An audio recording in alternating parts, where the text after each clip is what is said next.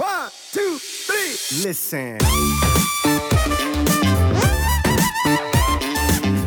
In der Position, ich kann handeln und muss mich nicht anpassen an etwas, was passiert, ähm, was ich nicht wirklich voraussehen, ähm, was ich nicht immer ähm, voraussagen kann. Ja, und äh, diese ganzen Parameter, das heißt ähm, den Trainingsstimulus, die Ermüdung, die akute, akute Ermüdung vor allen Dingen und die angesammelte Ermüdung ähm, und vor allen Dingen auch der, der mentale Fokus, also die, die Readiness, die, den Fokus, wie kann ich ins Training gehen, wie viel kann ich mental mir abfordern. Ja? Ein ganz, ganz wichtiger Faktor, den ich auch schon des Öfteren angesprochen habe und täglich im Coaching ähm, wirklich merke, dass das auch ein großer Faktor ist, wenn man ähm, gerade natürlich auch mit dynamischem Trainingsvolumen arbeitet. Dann gerade wird das ein Faktor, den ich ähm, auch gut steuern muss.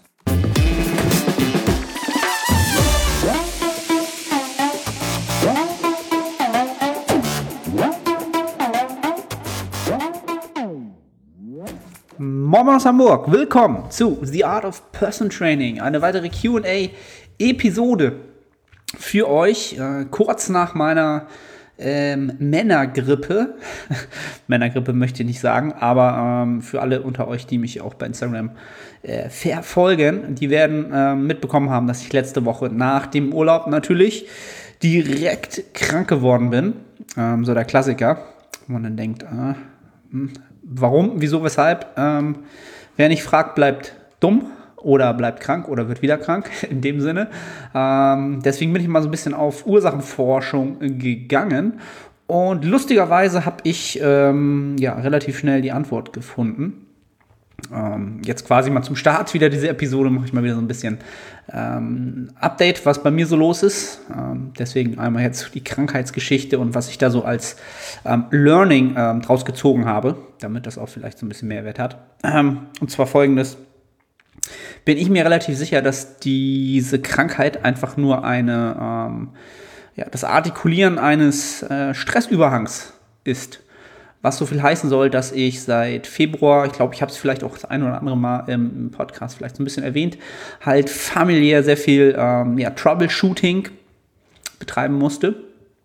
In dem Sinne, dass ich ähm, ähm, meine Großmutter quasi ins Altersheim äh, überführen musste oder ja, einen Platz suchen in einer Altersresidenz, Wohnung auflösen, ähm, dann noch Krankheitsfälle ähm, ja auch noch in der näheren Familie gehabt, akute Krankheitsfälle, schwere Krankheitsfälle und das kam halt alles äh, seit Februar alles aufeinander und war halt akut immer äh, entsprechend ähm, ja quasi Alarm. Ich hatte halt immer irgendwas noch extra zu regeln ähm, zu den normalen Stressoren, die halt sonst so immer im Leben sind, äh, wie Training, ähm, wie ähm, ja Business wie man es so schön nennt, was man da halt auch immer so hat.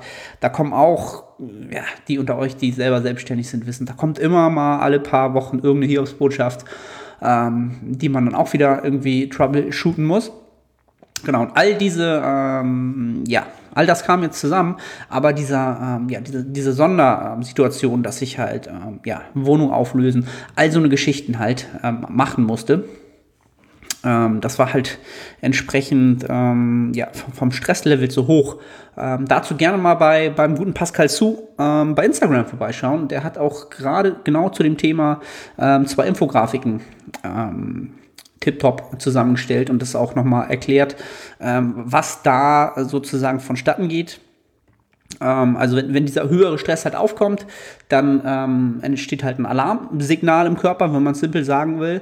Ähm, wenn das dann länger anhält, dann geht der Körper halt in den Widerstand über gegen diesen Extrastress oder gegen dieses Stressniveau, was über dem ist, was eigentlich normalerweise die Kapazitäten handeln können. Ähm, genau, und hält diesen Widerstand auch konstant an, während die Ressourcen halt immer weiter sinken. Ähm, und bei mir war es dann halt so, dass kurz vorm Urlaub das Ganze geregelt war. Ich habe ähm, alles geregelt gehabt, ähm, was man da so regeln muss. Was halt echt langwierig ist, Bürokratie und und und, was halt alles on top kommt, wenn man eh schon eine volle Woche hat und seine eigenen Troubleshootings macht.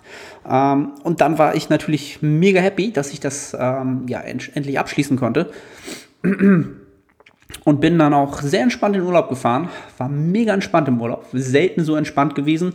Kam noch hinzu, dass ich ähm, noch nie so lange ähm, quasi äh, ohne Check-ins auch im Urlaub war, also dass ich äh, Online-Klienten wirklich ähm, für den kompletten Zeitraum vorgesetupt hatte und das auch ohne Probleme funktioniert hat und ich halt ähm, ja so gut wie wirklich keine Arbeit gemacht habe, ein bisschen Support hier und da, aber wirklich marginal und war halt mega entspannt. Ähm, und dann ist natürlich, dann fällt der Widerstand gegen den Stress natürlich. Und ähm, dann wird natürlich ganz klar aufgedeckt, dass die Ressourcen halt am Boden sind. Bin dann aus dem Urlaub wiedergekommen, habe zwei Trainingseinheiten absolviert, was dann das Stresslevel einfach schon wieder ähm, ja, deutlich ähm, überschritten hat von dem, was an Ressourcen da ist und schwupp, krank geworden. Also krank geworden in dem Sinne, dass es bei mir halt wirklich immer so, ähm, und da hat jeder halt, glaube ich, kennen die meisten so sein, sein, ja, seine Schwachstelle ähm, ich habe halt immer Nasennebenhöhlenentzündung. Der andere hat vielleicht immer, ähm, ist immer im Ohr oder der andere hat immer Halsschmerzen oder immer mit den Mandeln oder ja, ihr wisst, was ich meine, oder immer Migräne. Es gibt halt viele ähm, Wege, in denen der Körper das dann äußern kann. Und bei mir ist es halt schon immer ähm, entsprechend die Nase gewesen. Und ähm, das kann ich da nochmal ganz gut daran abmachen, dass es jetzt irgendwie kein, ähm, ja, keine, kein Virusinfekt oder irgendwas ist, weil ich halt körperlich völlig in Ordnung bin. Ähm, es ist wirklich nur die Nase. Ist super nervig. Ähm, ja, aber diesmal, ich konnte es mir halt diesmal wirklich, ähm, es war halt wirklich sehr, sehr erklärlich, sehr, sehr plausibel. Und äh, von daher war ich auch nicht sonderlich äh, in der Situation wieder gestresst, was halt auch viele haben, ähm, dass sie natürlich sagen, jetzt kann ich nicht trainieren, jetzt kann ich, kann ich jetzt so essen und wie viel soll ich jetzt essen? Maintenance-Kalorien und oh, ich kann mich auch nicht bewegen, weil ich war halt wirklich, wirklich Nase war zu halt, ne? Und das hat einen wirklich auch, ja, war jetzt nicht so schön und habe dann auch relativ, äh, ja nicht relativ, habe wirklich auch wirklich PTs abgesagt die ganze Woche, was ich auch selten gemacht habe, wo ich einfach gesagt habe, hm, keine Chance, ich muss mich jetzt komplett regenerieren, ich muss das muss die Ressourcen wieder hochfahren und das geht halt nicht anders. Und ähm, ja, so, wo war ich jetzt? Habe ich den Faden verloren. Äh, okay, anscheinend bin ich auch. Ich bin auch nicht ganz wieder erholt. Man hört es ganz klein bisschen nasal, bin ich noch. Ähm, genau, was wollte ich sagen? Ich habe mich halt nicht gestresst in der Situation halt. Ne? Äh, hätte man sich sehr, sehr gut stressen können, gerade aus der Situation heraus. Ich hatte vor dem Urlaub einen Deload, dann natürlich auch nicht so ideal im, nach dem Deload dann im Urlaub gewesen. Auch wirklich nur Maintenance-Volumen gefahren, sehr, vielleicht zwei, drei Trainings gehabt in der Zeit in Italien. Und dann gleich nochmal jetzt acht, neun, zehn Tage aus dem Training raus. Aber ähm, ja, ich hatte es nicht in der Hand. Diese Stressuren ähm, da gab es gar keine andere Wahl, als dass ich das in die Hand nehme. Und von daher war ich halt sehr, sehr entspannt. Und das war auch so das größte Learning daraus. Ich habe das erste Mal ähm, diese Perspektive eingenommen und auch wirklich verstanden, dass das Ganze, ähm, ja, Stress halt wirklich einer der Faktoren ist, die uns entsprechend, ähm, ja, größtenteils, äh, wie soll ich sagen, in der Hand haben bei den Stressoren, die wir halt nicht beeinflussen können. Bei denen, die wir beeinflussen können, klar, da haben wir es halt selbst in der Hand. Da sind wir über meinen Lieblingsthemen, Schlaf, ähm, Trainingsvolumen, adäquates Trainingsvolumen, all solche Geschichten, das haben wir halt natürlich selbst in der Hand. Ja.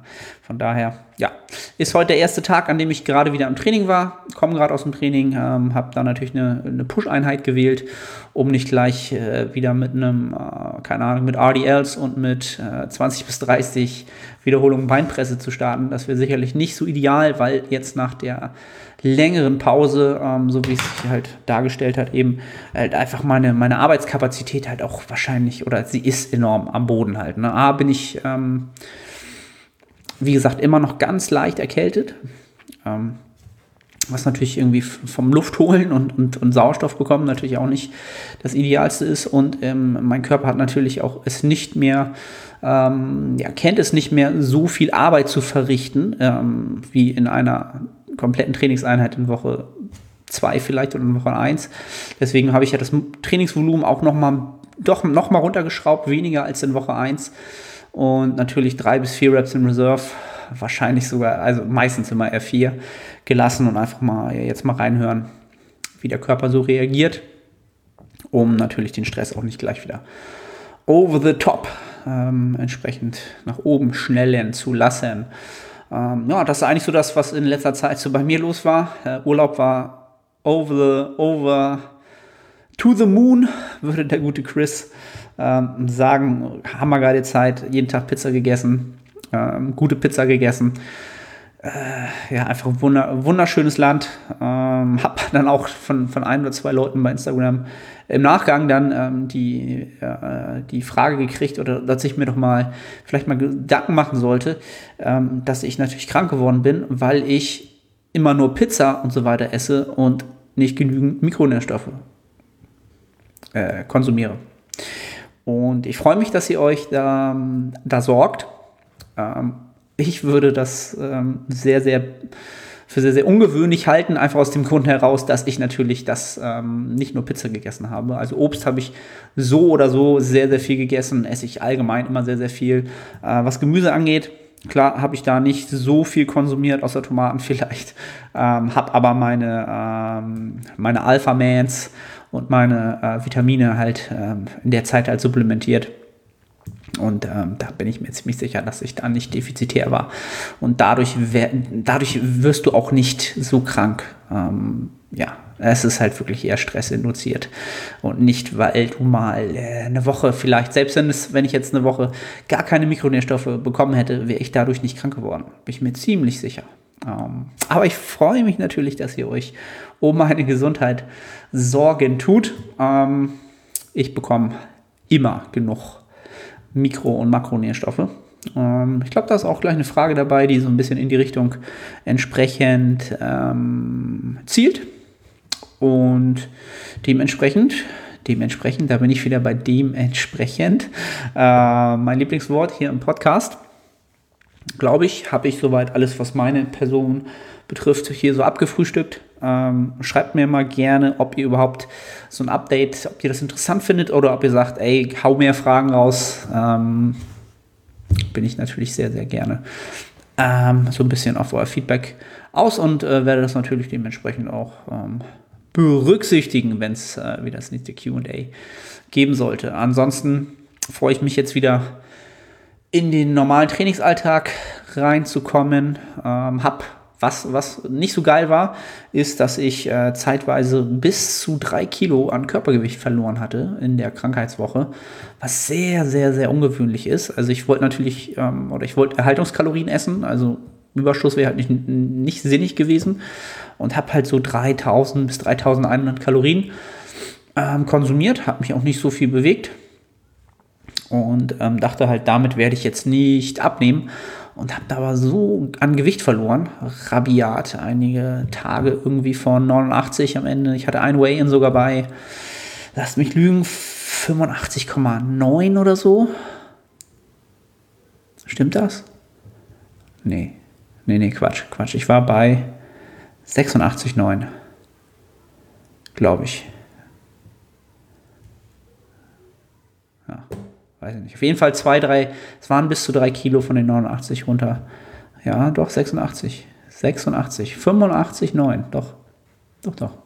Ja, also, ähm, das gilt es jetzt natürlich aufzuholen und auch das ist für mich natürlich ähm, mal auch eine ganz andere Erfahrung, dass ich nicht wie früher mich darüber gefreut hätte, wenn ich Gewicht verloren hätte, sondern ähm, im Gegenteil, ähm, das will ich überhaupt nicht haben. Ich will halt mehr Wert halt, ne? Und äh, die 89, ähm, da war ich schon sehr, sehr zufrieden mit, äh, bei der Körperkomposition, die ich hatte. Und ähm, der letzte Minicut ist ja gerade mal, weiß ich nicht, sieben Wochen her? Acht Wochen? I don't know. Sieben, acht Wochen her. Ähm, und mein Ziel war es natürlich, ähm, die 90 erstmal wieder zu überschreiten. Das war so das Höchstgewicht vor dem Minicut. Ähm, man will natürlich dann im nächsten Anlauf nochmal ein bisschen drüber hinausgehen und sich immer so stufenweise so, ähm, ja, zum nächsten Höhepunkt hoch äh, trainieren und gainen. Und daher, das war jetzt nicht so nice, aber auch da stresse ich mich nicht. Ähm, das Gewicht ist jetzt heute Morgen schon wieder bei 88,5 gewesen. Also da sind wir wieder gut im, im Soll. Ähm, Judy, ich will auch gar nicht weiter hier über mich erzählen. Es sei denn, es interessiert euch. Wie gesagt, lasst mich gerne wissen bei Instagram oder ähm, entsprechend da, wo ihr mich äh, hört, seht und ähm, ja, äh, mich erreichen könnt. Judy, legen wir mal los. Ähm, ich mache es mal heute mal chronologisch, damit ich nichts vergesse. Ähm, El Kimo fragt, nur O3-Fettsäuren supplementieren, da genug O6 in Lebensmitteln? Fragezeichen. Ähm, das war die Frage, auf die ich ähm, vorhin schon ein bisschen verwiesen habe, die so ein bisschen in diese Richtung geht. Also, da gibt es erstmal wieder den, ähm, die Ansprache, die keiner hören will. Es kommt halt wieder drauf an. Ähm, es ist natürlich davon abhängig, jeder Mensch ähm, hat natürlich ähm, eine, eine andere Ernährungsweise und natürlich auch eine andere Aufnahme an verschiedenen Fettsäuren.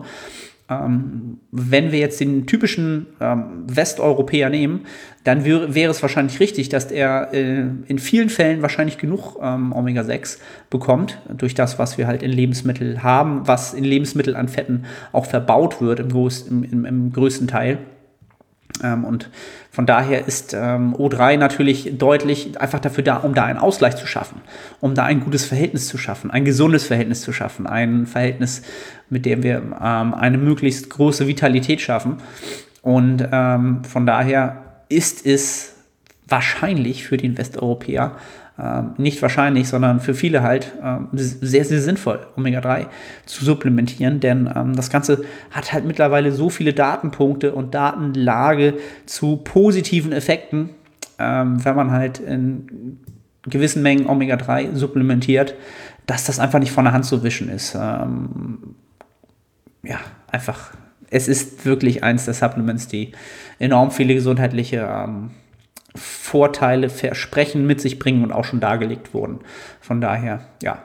Ähm, kann aber natürlich auch sein, dass entsprechende Person vielleicht auch zu wenig Omega-6 konsumiert, weil er nun Frutarier ist oder irgendeine neue Ernährungsvariante, die ich vielleicht noch nicht kenne, irgendwie, weiß ich nicht, nur noch esst nur noch Eisenwaren oder ihr wisst, was ich meine. Es gibt halt immer irgendeinen fancy, fancy Bullshit Stuff, der jetzt demnächst wieder aus Hollywood kommt, halt, ähm, wo das durchaus vielleicht dann der Fall sein könnte, aber ähm, da die meisten Zuhörer des Podcasts sicherlich ähm, da auch nicht auf diesen Zug aufspringen würden, ähm, habt ich oder wisst ihr jetzt wahrscheinlich, glaube ich, auch, worauf ich hinaus will. Von daher ähm, ist wahrscheinlich Omega-3 am äh, ja, sinnvollsten. Kann aber auch, es kann auch andere äh, Omega-3-Fettsäuren ähm, 9, 6 sein, die entsprechend vielleicht nicht genügend vorhanden sind und da die Balance halt nicht stimmt. Ähm, und da kommt es halt dann wieder darauf an, dass man entsprechend diese Werte halt auch offenlegt und sich holt, damit man überhaupt weiß, wie ist der Status quo in meinem Organismus und nicht bei allen und wie macht man es nun? Äh, da, sind, da bin ich wieder halt bei meinem Lieblingsthema, was ähm, Fitness, Bodybuilding, Gesundheit angeht. Es wird halt immer nach Schwarz-Weiß absolut richtig falsch gesucht und äh, nein, wird es nicht geben, auch wenn es keiner von, von den meisten hören möchte. Dann, Fabi Adam fragt, Zeitpunkt für einen Umstieg vom statischen auf dynamisches Volumen? Fragezeichen. Wann ist dafür ein guter Zeitpunkt? Ähm, also die Frage gibt ja quasi eigentlich schon Ausblick darauf, dass, ob es jetzt der Fabi selber ist, was ich nicht glaube, ähm, ich meine, ich hätte den schon das ein oder andere Mal, hätte er schon mal Fragen gestellt, ist auch egal. Ähm, die Person oder an, für wen die Frage nun gedacht ist, ähm, die Frage halt, wann das Ganze sinnig ist, also dann würde ja jetzt vorherrschen ein statisches Volumen halt. Ne? Und da kommt, glaube ich, gleich auch noch mal eine Frage dazu, die ziemlich ähnlich ist. Ähm, ich würde, wenn ich jetzt statisches Trainingsvolumen nutze, ja, Status quo jetzt, ähm, und ich habe damit ähm, wirklich ähm, nach allen den Hinweisen oder ähm, wie nennt man das im Deutschen, Proxys, ähm, Indikatoren, alles was darauf hinweist, von dem, was wir wissen, dass das Hypertrophie entsprechend generiert wird, Nettohypertrophie, wie ich es gerne nenne, ähm, dann bleib erstmal beim äh, statischen Volumen, weil du so entsprechend halt ähm, in dem Moment ähm, Zuwächse hast, ja. Ob jetzt das dynamische Trainingsvolumen dir mehr Zuwächse bringen würde, da lässt sich ja sehr, sehr, lässt sich natürlich sicher drüber debattieren, lässt sich drüber streiten. Ich bin sicherlich mittlerweile jemand, der, äh, wahrscheinlich eher in das Camp äh, des, äh, des, dynamischen Trainingsvolumens, ähm, dort sicherlich viele Vorteile sieht. Ähm, ja, also und wann, wann der Zeitpunkt da ist, sicherlich, wenn das äh, statische Trainingsvolumen halt äh, keine ähm, Produktivität mehr hat. Ähm, oder sehr, sehr, sehr langsam oder es ist äh, vielleicht sogar ähm, rückgängig. Dann macht es Sinn, natürlich auf dynamisches Trainingsvolumen umzusteigen. Ähm, und da können wir jetzt mal so die nächste, nächste Frage dazu gleich mal mit ähm, übergehen. Die hat der ähm, Sonny Black, glaube ich. Ich kann es leider nicht sehen. Ich habe mir, ich mache immer Screenshots von den ganzen äh, Fragen. Der hat mir sogar eine DM geschrieben. Ähm, weil die ein bisschen länger ist, die Frage. Denn er hat nämlich gefragt, gibt es Anhaltspunkte, Auswertung von Studien, Äußerungen von Dr. Mike Isbertel oder ähnliches, welche eine Aussage treffen, ob beziehungsweise um wie viel effektiver ein dynamisches Volumen im Vergleich zur, zu einem normalen 3x10 mit Muskelversagen im letzten Satz im Bezug auf Hypertrophie ist.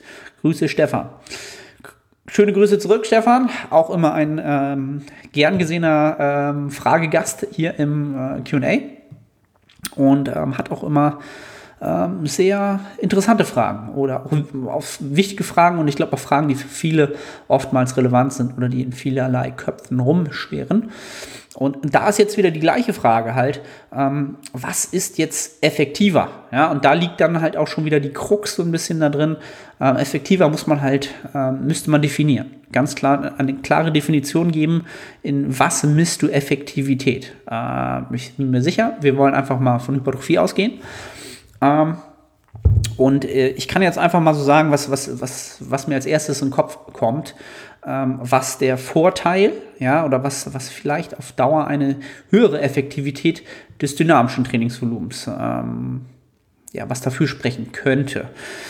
Ähm, einmal hat man einfach alle Faktoren, die bei der, beim Muskelwachstum halt Relevanz haben, die ich ähm, betrachten muss und die ich in bestimmten Parametern halt ähm, halten muss. Äh, zu bestimmten Zeitpunkten dieses Prozesses habe ich durch das dynamische Trainingsvolumen deutlich besser selbst in der Hand.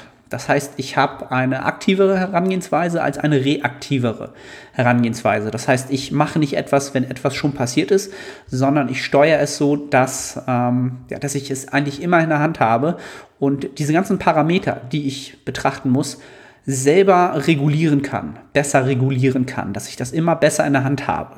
Das heißt, ich bin immer in Handlungsposition, in der Position, ich kann handeln und muss mich nicht anpassen an etwas, was passiert, ähm, was ich nicht wirklich voraussehen, ähm, was ich nicht immer ähm, voraussagen kann. Ja, und äh, diese ganzen Parameter, das heißt ähm, den Trainingsstimulus, die Ermüdung, die akute, akute Ermüdung vor allen Dingen und die angesammelte Ermüdung ähm, und vor allen Dingen auch der, der mentale Fokus, also die, die Readiness, die, den Fokus, wie kann ich ins Training gehen, wie viel kann ich mental mir abfordern. Ja, ein ganz, ganz wichtiger Faktor, den ich auch schon des Öfteren angesprochen habe und täglich im Coaching ähm, wirklich merke, dass das auch ein großer Faktor ist, wenn man ähm, gerade natürlich auch mit dynamischem Trainingsvolumen arbeitet, dann gerade wird das ein Faktor, den ich ähm, auch gut steuern muss. Ja, und all diese Faktoren habe ich aber besser in der Hand. Das heißt, ich bin in der Lage, das besser zu steuern halt. Ne? Und beim trainischen, äh, beim trainischen, da, damisch, trainischen damisch Volumen, ich bin, what the heck? So, wird natürlich nicht geschnitten, wie immer im Podcast, ist bei mir alles live. Beim dynamischen Trainingsvolumen, ja, ähm, sieht es ja so aus, dass ich entsprechend den, ähm, ja, den Stimulus von Mikrozyklus zu Mikrozyklus steigere. Ähm, wie ich das Ganze steigere, das ist natürlich ähm, im Gro natürlich dynamisches Trainingsvolumen entspricht dynamisches Satzvolumen, also die, die Nummer, die Nummer, die Anzahl an harten Sätzen pro Woche, pro Mikrozyklus. Diese steigt typischerweise von Woche zu Woche zu Woche zu Woche, ähm, je nachdem, wie viel äh, Trainingswochen ich dann ansammle, bevor ich dann einen Deload brauche, bevor das Ganze nicht mehr produktiv wird, weil die angesammelte Ermüdung ja, ist dann größer als das, was ich an Stimulus noch setzen kann. Das heißt, ich kann keinen höheren Stimulus mehr setzen. Ich habe mein regenerierbares Trainingsvolumen äh, ja, überschritten ähm, und habe dann wirklich keine Möglichkeit mehr, ähm, noch mehr Stimulus zu setzen und dementsprechend wird auch irgendwann ähm, das Muskelwachstum zurückgehen. Das heißt, ähm, in, in, einem wirklich realen Szenario ist es wahrscheinlich so, dass ähm, wir in Trainingswoche 1 ein gutes Muskelwachstum haben, in Trainingswoche 2 ein gutes Muskelwachstum haben, in Trainingswoche 3 vielleicht auch noch und in Trainingswoche 4 haben wir sogar schon weniger, ein bisschen weniger Trainings ähm, Muskelwachstum, weil die Ermüdung halt auch exponentiell deutlich steigt. Ja, das heißt, ähm, sie ist schon so hoch, dass, der, dass der, der Wachstumsreiz, dass die Regeneration so lange dauert, dass ich nur noch wenig Adaption mitnehmen kann. Ja, Adaption heißt Muskelwachstum. Ähm, und in Woche 4 habe ich schon weniger Adaption als in Woche 2 zum Beispiel. Höchstwahrscheinlich. Ja, müssen die auch, muss man ja auch mal bedenken. Und ähm, wenn ich dann vielleicht sogar eine fünfte Trainingswoche habe, habe ich sogar vielleicht negativ Muskelwachstum. Also unter Umständen sogar schlechter Atrophie, weil ich ähm, mehr Müdigkeit angehäuft habe als Stimulus. Ja, kann auch vorkommen. Ähm, was dann aber im Deload, dann, wenn die Ermüdung absinkt, ähm, sich erholt, dann kann es sein, dass ich dann natürlich wieder Muskelwachstum habe, weil dann diese Adaptionen stattfinden können, die ich in den Wochen davor entsprechend immer wieder ähm, durch den Stimulus impliziert habe. Ja, ich hoffe, das ist ein bisschen, ist ein bisschen schwer äh, in einem Audioformat darzustellen. Ist natürlich leichter, wenn man das irgendwie aufmalen kann oder so. Äh, habe auch schon überlegt, ob ich nicht äh, ein YouTube-Comeback mache, ähm, aber das ist eher unwahrscheinlich eher unwahrscheinlich. Genau. Und um da jetzt nochmal so ein bisschen als Gegen, ähm, Gegenschwung ähm, natürlich das normale äh, Trainingsvolumen, das statische Trainingsvolumen mit ähm, vielleicht auch ähm, ja, gar nicht hochrelativen Intensitäten, sondern so wie es der Stefan so schön sagt, klar, ich trainiere vielleicht im ersten, zweiten Satz nicht komplett ja, gegen die Wand, aber im dritten dann volle Möhre Muskelversagen. Ähm, und es äh, funktioniert so, das heißt, das Trainingsvolumen ist äh, immer adäquat und die Regeneration ist halt, ähm, ja, die reicht halt aus, was halt bei diesem Training halt wirklich einen hohen, hohen Faktor einnehmen muss. Also ich bin niemand, der sagt, dass das nicht funktioniert. Auf gar keinen Fall. Also wenn jemand sagt, ich trainiere halt wirklich High Intensity und ab der ersten Trainingswoche, ab dem ersten Trainingstag des Trainingsblocks, ja, trainiere ich wirklich High Level bis zum Muskelversagen und wirklich hochintensiv. Dann äh, wird wahrscheinlich der Zeitraum, in dem du ähm, ja, produktiv einen höheren Stimulus setzen kannst, viel, viel kürzer sein. Vielleicht nur zwei Wochen, drei Wochen. Ähm, das ist dann wahrscheinlich schon eine lange Zeit. Ähm, und dann muss halt natürlich auch ein Deload her, in gewisser Weise. Ja? Aber es kann natürlich sein, dass man in der Zeit entsprechend auch gute, ähm, einen guten Stimulus, eine gute, eine gute Adaption hat, aber auch nur, wenn die Regeneration halt wirklich perfekt ist perfekt ist. Das heißt, ich kriege genügend Schlaf, ich habe meine, meine Stressoren völlig im Griff, ich bin mir derer bewusst. Ähm, ich habe halt auch Lebensumstände mir kreiert, die dafür sorgen, dass ich wenig Stress habe, beruflich, familiär, ähm, mental. Dann funktioniert das alles. Das ist halt ein Bodybuilding-Life. Ne? Das ist so, wie die Jungs und Mädels halt da in, ähm, ist das in Dubai? Ich weiß gar nicht, ob das in Dubai ist, dieses, wie heißt denn das? Äh, ich komme jetzt nicht drauf ja, die Scheiß, die haben noch so ein, so ein Bodybuilding-Gym irgendwo, wo sie die Top-Bodybuilder halt in perfekten Bedingungen züchten quasi. Ich glaube, der Rüli, Rüli, Rully Winkler, der trainiert da, der Brandon Curry trainiert da, glaube ich.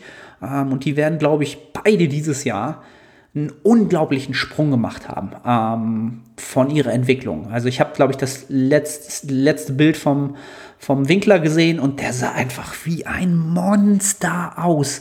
Und das ist natürlich auch dem geschuldet, dass die nichts anderes machen als Stimulus, Regeneration, Adaption. Stimulus, Regeneration, Adaption. Tag ein, Tag aus. Da gibt es nichts anderes. Da gibt es keinen Stress. Da gibt es nichts anderes als Bodybuilding. Und dann ist das natürlich auch dann ist das der richtige Weg. Dann brauchst du kein ähm, äh, unbedingt dynamisches Trainingsvolumen. Könnte denen vielleicht sogar auch noch zugutekommen. So, jetzt habe ich, glaube ich, lange drum herum geredet. Ähm, was jetzt wirklich Datenlage angeht, ähm, ja, das dazu den letzten Podcast mit Damien hören. Ähm, solche Studien ähm, und Anhaltspunkte, die sowas vergleichen, ist mir nicht bekannt.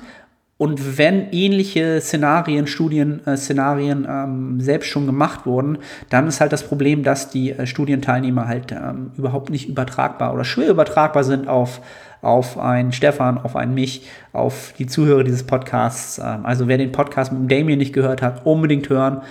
Ähm, dann versteht man auch so ein bisschen, dass selbst wenn es Datenlage dazu geben würde, was ich glaube, was ich nicht glaube, dass sowas schon verglichen wurde, kann ich mich aber auch irren. Ich bin da nicht wirklich, ähm, ich kenne nicht alle Studien. Ich bin halt jemand, der ähm, ja das ein vieles äh, von vielen Studien weiß und um deren Ergebnisse weiß, aber ich kenne nicht alle Studien. Von daher kann ich das, das kann ich nicht wirklich aussagekräftig beantworten.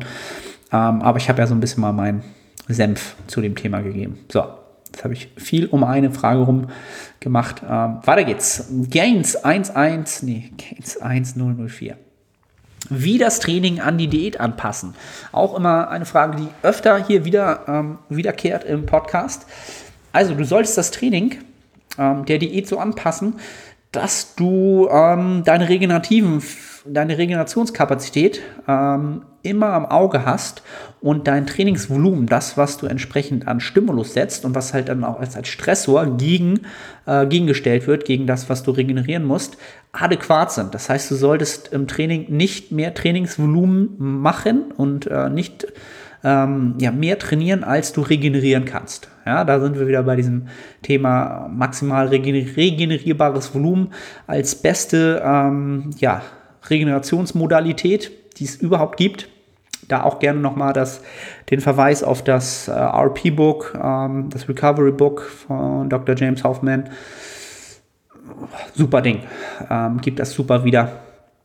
Ähm, das ist eigentlich so das, das Wichtigste, was du bei einer Diät beachten solltest. Du solltest ähm, nicht, wie es viele vielleicht immer noch denken, intensiver und immer mehr trainieren. Ja, du solltest so viel trainieren, dass du äh, entsprechend genügend anabole Prozesse, ja, entsprechend an, an, an, antreibst, anschiebst, anschiebst ist das bessere Wort, ähm, so dass sie im besten Falle immer noch die Katabolen ähm, über Zeitraum X ähm, übertrumpfen. Dann wirst du die Muskulatur halten. Das ist der Sinn und Zweck. Und das ist genau die, ähm, die größte Kunst, auch in einer Wettkampfdiät. Ähm, wie schaffe ich es, möglichst lange noch genügend anabole Prozesse ähm, anzustoßen? Genügend, während ich halt ähm, ja, meine, meine Regenerationskapazitäten nicht überschreite. Wer das gut hinkriegt und genau dieses Fassonspiel gut hinbekommt, der wird halt am meisten Muskulatur halten und der wird auf der Bühne halt einer der größten, der wird sicherlich ähm, großen Vorteil haben gegenüber dem, der einfach nur geballert hat. Also geballert in dem Sinne, dass er einfach von Anfang bis Ende irgendwie vielleicht sogar noch mehr trainiert hat als in der Offseason. Ähm, ja, das ist halt wieder, das wird sich nicht gut ausgehen, sagen wir es mal so. Das so, das zu dem Thema. Dann nächste Frage. Lion of Summer fragt, Muskel, Muskelaufbau auch mit Kursen Bodyweight-Übungen möglich? Ähm, ist definitiv möglich. Ganz klares Ja, kann man machen, kann man schaffen. Ähm, die Frage ist, wie viel? Ja, also je nachdem, wie viel Körpergewicht ich mitbringe, ähm, ist das, was ich an mechanische Last auf entsprechende Muskelpartien bringen kann, halt sehr, sehr limitiert. Ähm, und das, deswegen kannst du halt mit Körpergewichtsübungen ab ähm, einem gewissen Niveau natürlich, wahrscheinlich irgendwann hast du so hohe Wiederholungsbereiche, dass es nicht in optimaler Hypertrophie ähm, resultiert. Ganz, ganz klar.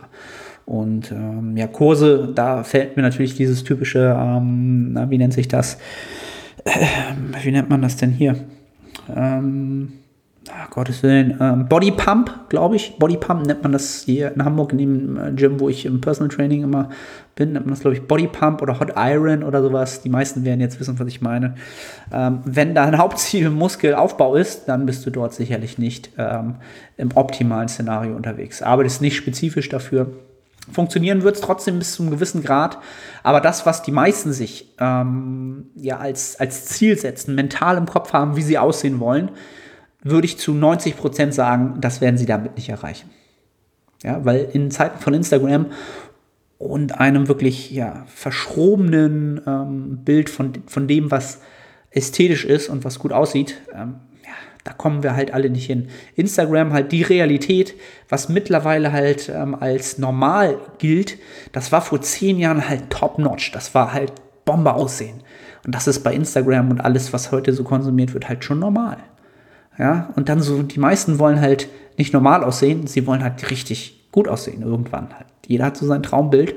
Und nein, das wirst du mit Bodypump und äh, Körpergewichtsübung nicht hinbekommen. Weil es einfach nicht spezifisch ist. Das soweit dazu. Ähm, aber eine Mischung aus beiden ist sicherlich auch ein, ähm, ein guter Weg. Ja? Oder eine Mischung oder ein Teil dessen, sagen wir mal vielleicht 20 Prozent, kann durchaus ähm, auch aus dieser Sparte kommen. Ähm, ganz, ganz klar. Dann Fitness Nico. Fette in der Pre- und Post-Workout-Mahlzeit oder dort lieber vermeiden? Ähm, gute Frage. Nico, Nico immer am Start. Shoutout an Nico. Sehr, sehr geil. Ähm, Fette. Ganz, ganz interessantes Thema und auch wichtiges Thema bei der Pre- und Post-Workout-Mahlzeitgestaltung. Ähm, also, Pre-Workout würde ich definitiv etwas Fett ähm, in, der, in der Mahlzeit mit aufnehmen. Einfach weil du dadurch entsprechend die Aufnahme etwas verlangsamt. Verlangsamt. Verlangsamst ja, und entsprechend ähm, ja, die Nährstoffe auch langsamer ähm, ja, zur Verfügung gestellt werden und du vielleicht länger davon zieren kannst. Ja? Und es hat auch andere Vorteile, die entsprechend ähm, ja, stoffwechseltechnische Vorteile haben für das, was wir für ein Szenario im Training haben möchten. Ähm, ja, würde jetzt, glaube ich, ein bisschen wieder das Podcast-Thema sprengen, ähm, da auf biochemische Prozesse einzugehen. Ähm, aber Fett und Salz ähm, würde ich im Pre-Workout-Meal immer empfehlen, ähm, in gewisser Weise. Jetzt kein riesig fettiges Meal, ja, nicht irgendwie 50 Gramm Fett, ja, irgendwie eine riesen Pizza vorher sich reinknallen, aber ähm, 5 bis 10 Gramm durchaus adäquat. Ähm, ein bisschen Salz dazu, ähm, einfach um wirklich auch äh, eine gute Durchblutung ähm, zu gewährleisten. Und diese beiden Faktoren spielen natürlich schon rein. Carbs natürlich auch. Ähm, also Fette vorher gerne, nicht in zu großer Menge. Ähm, genau. Und dann Post-Workout würde ich dann die Fette erstmal ähm, ja, dezimieren oder kleiner halten, denn da wollen wir natürlich möglichst schnell die Glykogenspeicher wieder ähm, füllen, möglichst ja, Kohlenhydrat, ähm, schnell verdauliche Kohlenhydrate reinbekommen in einer gewissen Menge, je nachdem, was uns zur Verfügung steht. Ähm, und da würden die Fette entsprechend dort dem Ganzen wieder äh, ein bisschen im Wege stehen, ähm, weil das Verlangsamte vorher, danach wollen wir es nicht verlangsamt haben, da wollen wir schnell haben. Ne? Da wollen wir die schnelle Nummer, da, ähm, ja, ich bin so der Cereal-Fan. Bei mir gibt es äh, ganz oft nach dem Training ähm, einen Whey-Shake mit äh, Cereals, ganz simpel. Und dann habe ich mein Protein bekommen und äh, Easy Carbs ähm, und auch schnell reinzukriegen. Und dann äh, ist man erstmal, äh, hat man das anabole Fenster komplett genutzt. Augenzwinker. Nein, aber äh, sonst wäre die Frage ja auch gar nicht relevant. Ähm, Mealtiming wird irgendwann sicherlich, je ambitionierter man ist, zu einem Faktor, in dem man ähm, anpassen kann und dann auch vielleicht auch sollte. Ne? Äh, das soweit dazu. Dann, nächste Frage. Der Teddy Westside hat gefragt, negative Gedankengänge beseitigen. Ähm, negative Gedankengänge. Was fällt mir denn dazu ein? Äh, also jetzt so den Klassiker zu bringen, ja, einfach positiv denken. Ähm, das wäre halt sehr, sehr simpel gesagt. Aber ich habe oder ich lese aktuell noch ähm, ein Buch. Lasst mich lügen, heißt es die zehn wichtigsten Psychologen oder die relevantesten Psychologen der Vergangenheit oder dieses Feldes. Ich weiß jetzt nicht genau, wie das Buch heißt. Dort werden halt ähm, alle ähm, relevanten Psychologen oder ähm, entsprechend Menschen, die in diesem Feld über die, ja, über das letzte Jahrhundert sogar, so lange wird in diesem Bereich schon gearbeitet, entsprechend verschiedene ähm, ja, Maßnahmen getroffen haben, ähm, ja, wie soll ich sagen, verschiedene Theorien aufgestellt haben und jetzt auch äh, dabei helfen Menschen, die ähm, ja jetzt negativere Gedankengänge haben. Also meistens ist es dann schon ein bisschen schlimmer. Aber sagen wir jetzt mal einfach, um negative Gedankengänge zu beseitigen, gibt es dort viele interessante Ansätze, wie dort gearbeitet wird, um halt äh, ja wieder Positivität zu äh, ins Leben zu bringen. Ähm, und da würde ich einfach mal empfehlen, das erste, was mir eingefallen ist, ähm, sich mit den Büchern von Viktor Frankl zu beschäftigen. Ähm, ich glaube, das Buch, ähm, lass mich überlegen, das gibt es, glaube ich, auf Deutsch, ähm, wieder Ja zum Leben sagen. Ähm, das würde ich mir einfach mal ähm, durchlesen. Und äh, der Viktor Frankl hat auch aus, aus dieser Erfahrung heraus, äh, aus dem Holocaust, der hat Konzentrationslager überlebt ähm, und das mit einer bestimmten, ja auch positiven Einstellung und in bestimmten Denkmustern und Strukturen etc. Äh, würde jetzt auch hier wieder den Podcast sprengen. Ähm, ich kann jedem nur raten, also wirklich die Geschichte von Viktor Frankl und das, was aus dieser Geschichte entstanden ist, finde ich ähm, enorm mächtig, enorm wertvoll und eine enorm ähm, äh, mächtige und, und, und auch wertvolle Betrachtungsweise des Lebens. Ähm, also das ist das Erste, was mir dazu eingefallen ist. Also negative Gedankengänge, ähm, wieder Ja zum Leben sagen, heißt es, glaube ich, auf Deutsch von Viktor Frankl. Das einmal lesen. Ähm, ja, dann hol dir das Buch, tu es und jeder, der zuhört, auch wenn ihr gerade eine tolle Phase im Leben habt, ähm, Ups und Downs gehören immer dazu. Es wird nie alles gut sein. Das ist auch völlig normal. Ähm, und dann ist es eine Sache der Perspektive halt. Ne? Das ist dann, hat nichts mit einfach nur positiv denken zu tun, sondern ähm, ja. Kann jetzt hier nicht die Arbeit von Viktor Frankl wiedergeben, aber ich kann jedem sagen, äh, besorgt euch das Buch. Äh, es wird jedem ähm, einen gewissen Schritt weiterhelfen. Bin ich mir ganz, ganz sicher, wenn man eine schwere Zeit im Leben hat. ähm, nächste Frage.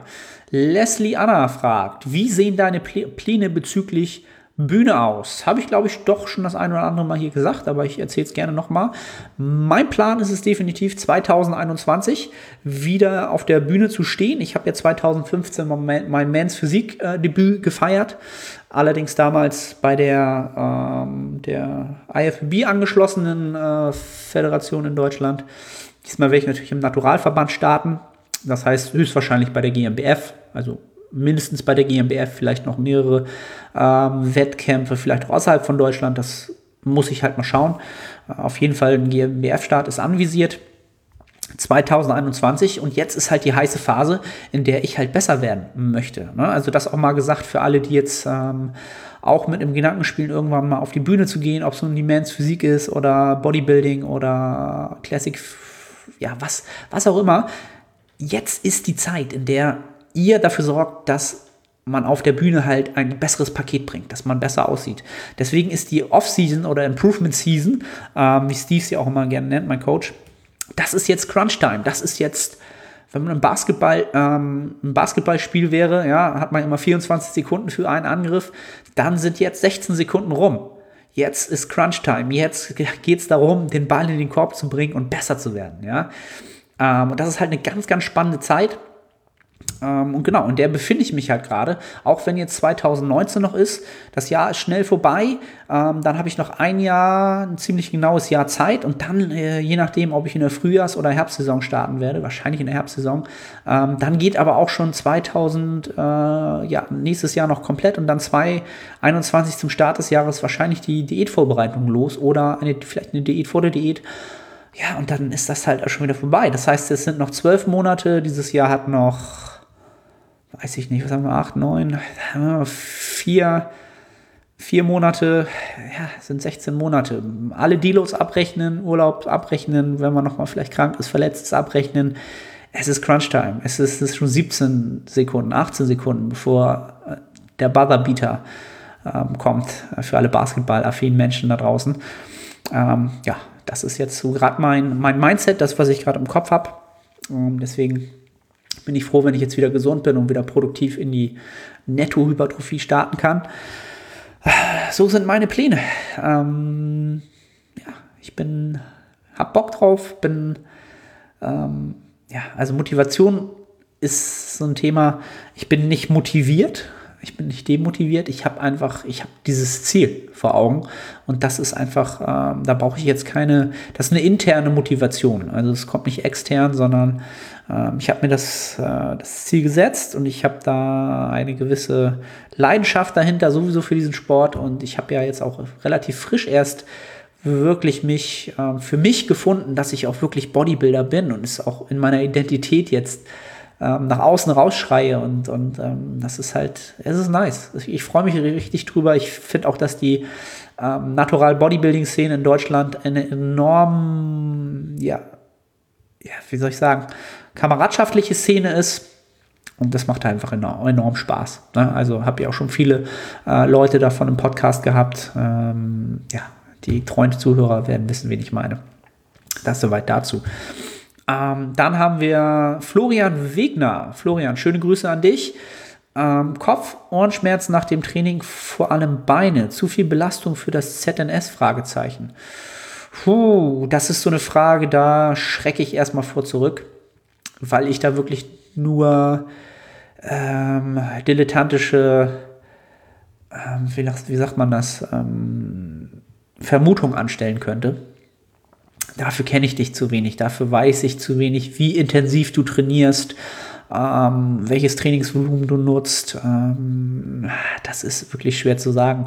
Also wenn du, wenn das öfter vorkommt und das vor allem nach dem Beintraining und Kopf- und Ohrenschmerzen äh, ja, der Fall sind, ich würde halt weniger das ZNS, das zentrale Nervensystem, äh, ist damit gemeint, ähm, als erstes ähm, im Kopf haben.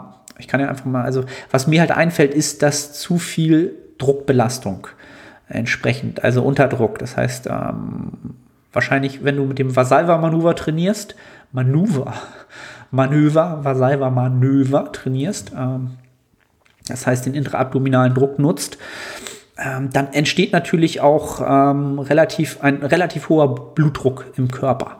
Ja? Ähm, was natürlich unter Umständen dafür so ein bisschen verantwortlich sein kann. Ähm, Kopfschmerzen auf jeden Fall. Ne? Also das Ohrenschmerzen habe ich so noch nicht gehört. Hm, ja, müsste man gucken, ob, ob das so, vielleicht hilft dir das schon ein bisschen weiter, wenn du darüber nachdenkst und sagst, ja, okay, ich bin halt, trainiere vielleicht im Moment halt sehr Powerlifting-lastig, Big Three vielleicht, Deadlifts, Bench, Squats und habe halt viel Vasalva-Manöver und Manöver schon wieder und habe halt immer diesen extrem hohen Druck, den ich aufbaue, intra, also im Körper. Ähm, und das überfordert das halt vielleicht so ein bisschen. Das könnte ich äh, mir unter Umständen als einziges vorstellen. Aber wie gesagt, ich bin kein Arzt, kein Experte auf dem Gebiet. Von daher würde ich mich da an jemanden wenden, der da wirklich ähm, ja, richtig Expertise drin hat. Ähm, fällt mir jetzt auch äh, ja, ein Arzt, ein Arzt, ganz, ganz simplerweise. Am besten ein Sportarzt, jemand, der auch mit Athleten zusammenarbeitet, der wird dir sicherlich weiterhelfen können. Ähm, ja, also habt keine Scheu zu Ärzten zu gehen, ja. Also lasst euch wirklich von Experten beraten, wirklich. Und Ärzte sind ausgebildet. Ähm, es, muss, es sollten halt immer Ärzte sein, die spezifisch natürlich auch den Hintergrund kennen. Und dann werden sie auch euch am besten weiterhelfen können. Ganz, ganz klar. Keine Angst, zum Arzt zu gehen. Ähm, das soweit dazu. Dann äh, haben wir Claudius Gympage. Mögliche Methoden für progressiven, Be für, für, sorry Leute, mögliche Methoden der progressiven Belastungssteigerung für Hypertrophie. Soll das, glaube ich, heißen. Da war wieder die äh, der Frage zu Ende. Ähm, Habe ich auch schon überlegt, es ist natürlich, man kann nicht so lang, elendig lange Fragen oder ähm, großen Kontext geben in diesen Fragen. Schon überlegt, ob ich da vielleicht mal ein Formular einrichte ähm, auf der Website oder Google Forms irgendwie, wo ihr dann eure Fragen für den Podcast äh, vielleicht auch ein bisschen ausgiebiger dann niederschreiben könnt. Äh, ja, lasst mich mal wissen, ob ihr da, ob das äh, Gefallen finden würde. Dann kann man ein bisschen die Fragen mal ein bisschen ausweiten. So, also mögliche Methoden. Wie kann ich progressiv die Belastungssteigerung für Hypertrophie ähm, äh, gewährleisten? Puh, da gibt es unglaublich, unglaublich viele. Ähm, ich glaube, das, das überfordert gerade meine, meine kognitiven Fähigkeiten, ähm, weil ich, glaube ich, so viel vergessen würde. Also ganz simplerweise kannst du natürlich, äh, das Simpelste ist natürlich einfach ähm, ja, Trainingsvolumen anhäufen und wie du ähm, entsprechend ähm, ja, diese Belastungs-, diese Steigerung der Belastung gewährleistest, ob das jetzt kürzere Pausen sind, ob das jetzt Supersätze sind. Giant-Sets sind. Ähm, gibt es halt so viele Möglichkeiten, ähm, die Belastung zu steigern und in, in, in gewisser Weise. Also so habe ich jetzt kurz die Frage verstanden. Vielleicht arbeite ich jetzt auch komplett am Thema vorbei. Ähm, da gibt es etliche, was ich aber immer oder was man sich aus meiner Sicht natürlich immer vor Augen rufen sollte, ist wahrscheinlich oder nicht wahrscheinlich sehr, sehr klar im Vordergrund, dass die mechanische Last und die Anzahl an harten Sätzen, also das Trainingsvolumen, entsprechend adäquate Trainingsvolumen, diese beiden Faktoren halt Hand in Hand ähm, einen wichtigeren, größeren Faktor spielen, als ähm, das, wenn ich jetzt schaue, wie intensiv oder mit welcher Art und Weise kann ich noch eine, meine Belastung steigern. Ja, ich hoffe, ich habe das jetzt nicht völlig falsch verstanden. Ich habe ganz oft immer so, denke ich so, habe ich jetzt die Frage überhaupt richtig verstanden? Äh, und da sind wir wieder dabei, man kann natürlich jetzt nicht so ausholen. Ne? Also Claudio, falls das äh, dir noch nicht ausreicht an Antwort, ähm, ja, im nächsten Podcast, ich gucke mal, ob ich da so ein Fragen, Antwort, Antwort, ein Fragenformular irgendwie ready mache für euch. So, dann Pascal 2103. Wie hältst du die, wie hältst du das Training bei vielen Orten Gym wechseln? PS, mega guter Podcast. Pascal, vielen Dank für die netten Worte. Freut mich riesig, dass du den Podcast feierst. Ähm, Habe ich auch schon des Öfteren hier ähm, gehabt, das Thema. Also wenn man weiß, dass man ähm, an vielen verschiedenen Orten trainiert und in verschiedenen Gyms trainiert, weil man halt viel reist entsprechend, dann würde ich natürlich ähm, es, äh, das, das Training zum größten Teil ganz klar, ganz simplerweise mit Kurz- und Langhanteln gestalten, weil diese in den meisten Trainingsstätten dieser Welt vorhanden sind. Ne? Also Langhanteltraining, du wirst, also ein Gym ohne Langhantel ist halt kein Gym. Dann braucht man da auch eh nicht hingehen, selbst wenn es da nichts anderes gibt. So, also ne, mal übertrieben gesagt. Ähm, und wenn ich äh, das halt weiß, dann würde ich halt mein Training für diese Zeit natürlich möglichst ähm, ja, so pro programmieren oder so gestalten, dass ich da möglichst viele Übungen mit abdecken kann. Ähm, und wenn ich jetzt vielleicht schon weiß, ich habe einen Trainingsblock begonnen und auf einmal muss ich viel reisen oder bin viel unterwegs, mache ich das mit Klienten immer so, dass ich denen ganz klar einfach die Vorgabe mache, okay, wir, du suchst dir eine adäquate Maschine für die, die du sonst machst oder ähm, für, das, für die Übung, die du sonst machst, die du dort nicht findest, ähm, bei der du die gleiche Bewegung machst. Also das heißt, äh, ein vertikaler, horizontal, horizontaler Zug oder ein vertikaler oder ein horizontaler Druck. Ähm, und hältst dich an die Satzzahl, an die Rep-Range und an die Auslastung über die Reps in Reserve. Und dann tust du eh schon das Beste, um die Messbarkeit so gut es geht hochzuhalten. Ähm, genau, und so mit vielleicht auch mit dynamischem Trainingsvolumen trotzdem zu arbeiten, auch wenn ich in verschiedenen Gyms arbeite oder bin. Halt, ne? Ähm, genau, und von daher wäre das ganz klar, ähm, wären das meine Haupttipps. Kurz Langhantel bevorzugen, bei anderen Übungen, wie ich halt nicht nachmachen kann, sich an die, ähm, ja, ans Trainingsvolumen, an die Auslastung halten und dann ist eigentlich alles gut. Ist gar nicht so kompliziert, ähm, wie man wahrscheinlich denken würde. Dann Matt XX 152. Bei den Grundübungen Volumen an Reps oder Sätzen besser anpassen. So, bin ich schon wieder im gleichen Szenario. Habe ich die Frage überhaupt richtig verstanden? Bei, bei den Grundübungen Volumen an Reps oder Sätzen besser anpassen. Also was ist besser? Sollte ich bei Grundübungen lieber Reps anpassen oder Sätze anpassen? Okay, also so ist es, glaube ich, gemeint. Was, was ist die äh, bessere Belastungssteigerung?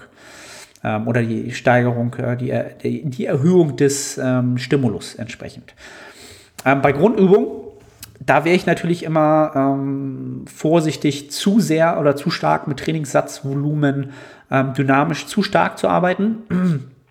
Einfach aus dem Grunde heraus, dass ich äh, bei Grundübungen oftmals in den meisten Szenarien natürlich auch einen, ähm, ich, ich habe einen großen Stimulus, ja, aber ich habe auch einen großen Anteil an Ermüdung, der sozusagen als Preis für diesen Stimulus ähm, gezahlt werden muss. Ja, das ist auch die von äh, Dr. Mike Israel ähm, genannte Stimulus-to-Fatigue-Ratio. Das heißt, wie viel Stimulus kriege ich, aber wie viel Ermüdung muss ich dafür in Kauf nehmen? Wie ist dieses Verhältnis?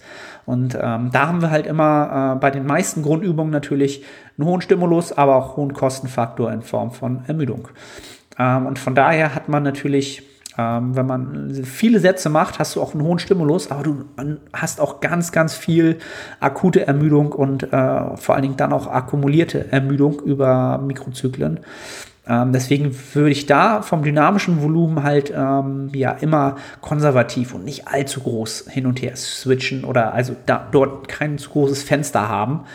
Ähm, das heißt nicht, äh, also als Beispiel jetzt gesagt, jetzt machst du, äh, du machst Squats und hast vielleicht in, in der ersten Woche des Mikrozyklus zwei Sätze und dann hast du vielleicht in der vierten Woche des Mikrozyklus äh, vier Sätze. Ja, ähm, vielleicht sogar fünf, was dann halt schon echt reinhaut, aber weil dann der Deload kommt, kann man es vielleicht machen. Wenn du jetzt aber äh, Seitheben nimmst mit Kurzhanteln, ja, dann hast du vielleicht in der ersten Woche schon drei, weil dort hast du genau, äh, kannst du einen guten Stimulus setzen, hast wenig Ermüdung, äh, hast dann in Woche, ähm, in Woche fünf hast du dann unter Umständen vielleicht sogar schon sechs Sätze oder sieben Sätze, was dann auch machbar ist und auch noch für einen Stimulus äh, ja, ähm, kommen kann. Ähm, und von daher würde ich bei Grundübungen eher Wiederholung anstreben. Und da, wo es dann möglich ist, natürlich auch Sätze adden, da wo es sinnvoll sein kann.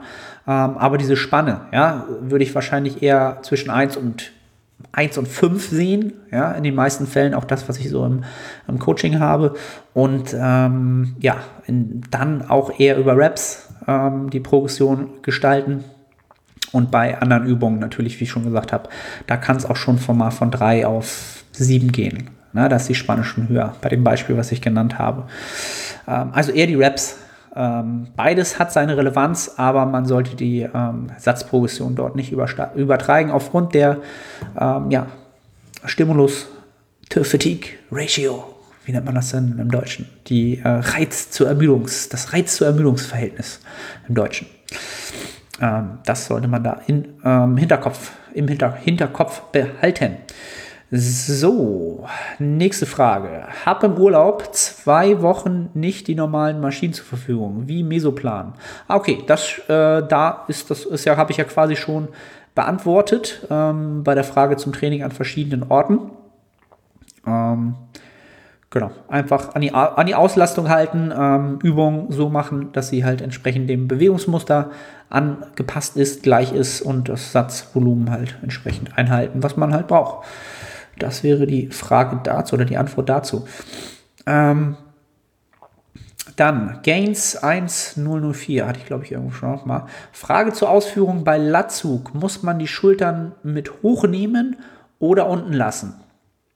Ähm, also wenn es um den Latzug geht, dann ist sicherlich ganz klar ähm, ein, ein, äh, etwas, was, was wir immer beachten müssen, die Arbeit der Schulterblätter und das Steuern der Schulterblätter und wie die Schulterblätter gestellt sind, damit ich halt möglichst gut den Latissimus innervieren, ähm, aktivieren kann.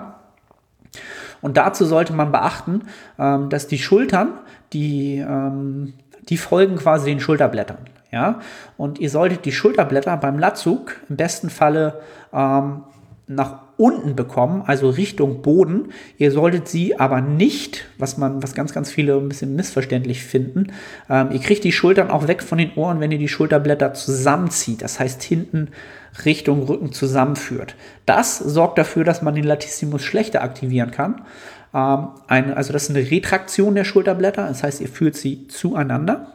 Ihr wollt aber eine Depression der Schulterblätter, ja, depressive Schulterblätter. Ähm, Viktor Frankl. Ähm, das heißt, ihr wollt sie nach unten führen, zum Boden, aber nicht zueinander. Ja, das ist ein großer Unterschied und das ist auch einer der Gründe, warum ich im Personal Training ganz, ganz viel ähm, das Aktivieren und das richtige Ansteuern und Nutzen der Schulterblätter trainiere. Mit Scapular Push-Ups, also Schulterblatt, ähm, Liegestütz und äh, verschiedenen Übungen wirklich ganz, ganz klar immer ein bisschen mehr herausarbeite und neuronal ähm, es hinbekomme, dass mein Klient dort ein Gefühl für kriegt, was er mit seinen Schulterblättern macht und in welcher Stellung die sind, um halt Muskulatur ja im besten Falle ideal zu aktivieren für die Hypertrophie. Ja, was das mit das Wichtigste ist. Wie viel kann ich an Stimulus setzen? Ähm, ähm, ja, also das, so, das soweit dazu. Die Schultern werden automatisch von den Ohren weggehen, weil die Schulterblätter nach unten gehen, aber nicht zusammen. Großer Unterschied. Das einmal ähm, hier sichergestellt oder einmal klargestellt. Ähm, dann haben wir Jonas GBCK. Wie tragisch ist ein Deload im Kaloriendefizit? 500 bis 1000 Kalorien. Zeitpunkt nicht anders drin. Skippen? Fragezeichen. Okay, Jonas. Ein Deload im Kaloriendefizit tragisch. Also, ach, du, du meinst jetzt wahrscheinlich ist die Frage darauf ausgelegt, dass man im Deload ja im besten Falle ähm, ja, ähm, isokalorisch unterwegs ist, das heißt ähm, ja, mit Erhaltungskalorien dass man die Haltungskalorien hat, um äh, ja auch die, die Benefits des Deloads, ähm, nämlich das Abbauen der Ermüdung zu gewährleisten, im besten Falle, hat.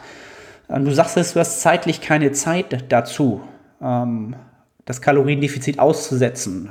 Das würde für mich halt implizieren, dass du entweder ein Wettkampfathlet bist, was ein Tag X, ähm, dann würde das Sinn machen. Ein Shooting, mh, hm, ob das dann dafür Sinn macht, einen Deload zu skippen, ähm, um sich dann dauerhaft in eine schlechtere Regenerationslage zu bringen? Fraglich. Ähm, aber wenn es halt wirklich nicht anders drin ist, weil du, genau, du musst halt ready sein für Tag X, dann mach den Deload natürlich trotzdem.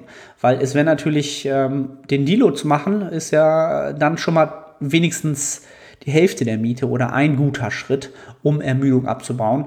Ähm, wenn das Kaloriendefizit nicht ausgesetzt wird, hast du natürlich nicht den größten Effekt, aber du hast wenigstens äh, den, den Effekt, dass, ähm, dass der Trainingsstress gemindert ist und du dadurch sozusagen deine Regenerationskapazitäten wieder ähm, verbesserst. Ja? Also wenn es nicht anders drin ist, auf jeden Fall den Deload machen, ja, ähm, aber nicht den Deload skippen. Das wäre die noch schlechtere Wahl. Ja, das wäre die noch, noch schlechtere Wahl.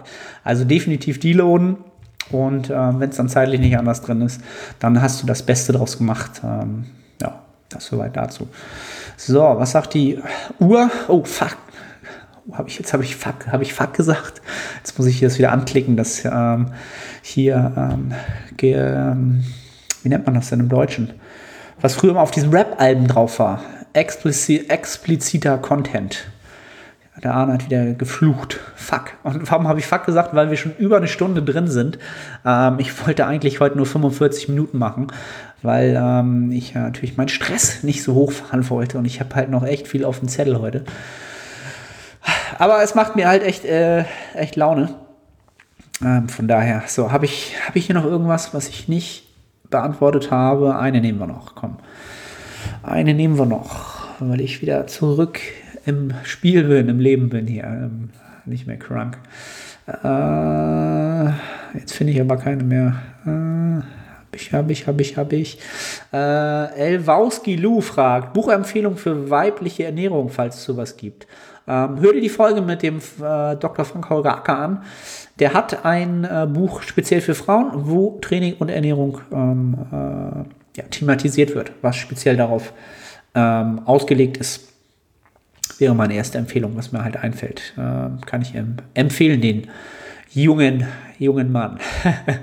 Judy, das soll es auch für heute gewesen sein. Ähm, ich hoffe, das Ganze hat euch gefallen. Ähm, wenn es das getan hat, freue ich mich natürlich wie immer. iTunes-Bewertung, 5 Sterne, Deluxe. Äh, von mir aus auch eine Kommentar, was auch immer. Freue mich über jede Interaktion, wenn ihr das Ganze, den Podcast hört, screenshotten, äh, verlinkt mich bei Instagram, markiert mich, freue ich mich riesig. Und äh, ja, vielen, vielen Dank für die äh, konstant wachsenden äh, Zahlen, vor allen Dingen ähm, die Downloads der, der Audioversion. Es wächst und wächst und wächst, freut mich natürlich riesig. Gerade Spotify ist, ja, wächst, wächst, wächst, wächst, wächst. Finde ich sehr, sehr geil. Ähm, ja. Was soll ich noch dazu sagen? Ich bin froh, wieder am Start zu sein ähm, und äh, ja, nächste Woche bin ich dann nicht mehr nasal, sondern wieder völlig normal unterwegs. Und dann freue ich mich, äh, euch wieder die Ohren voll zu sülzen. So, jetzt ist noch gut. Jetzt fängt er an, Schwachsinn zu sammeln. Ciao, ciao und bis zum nächsten Podcast.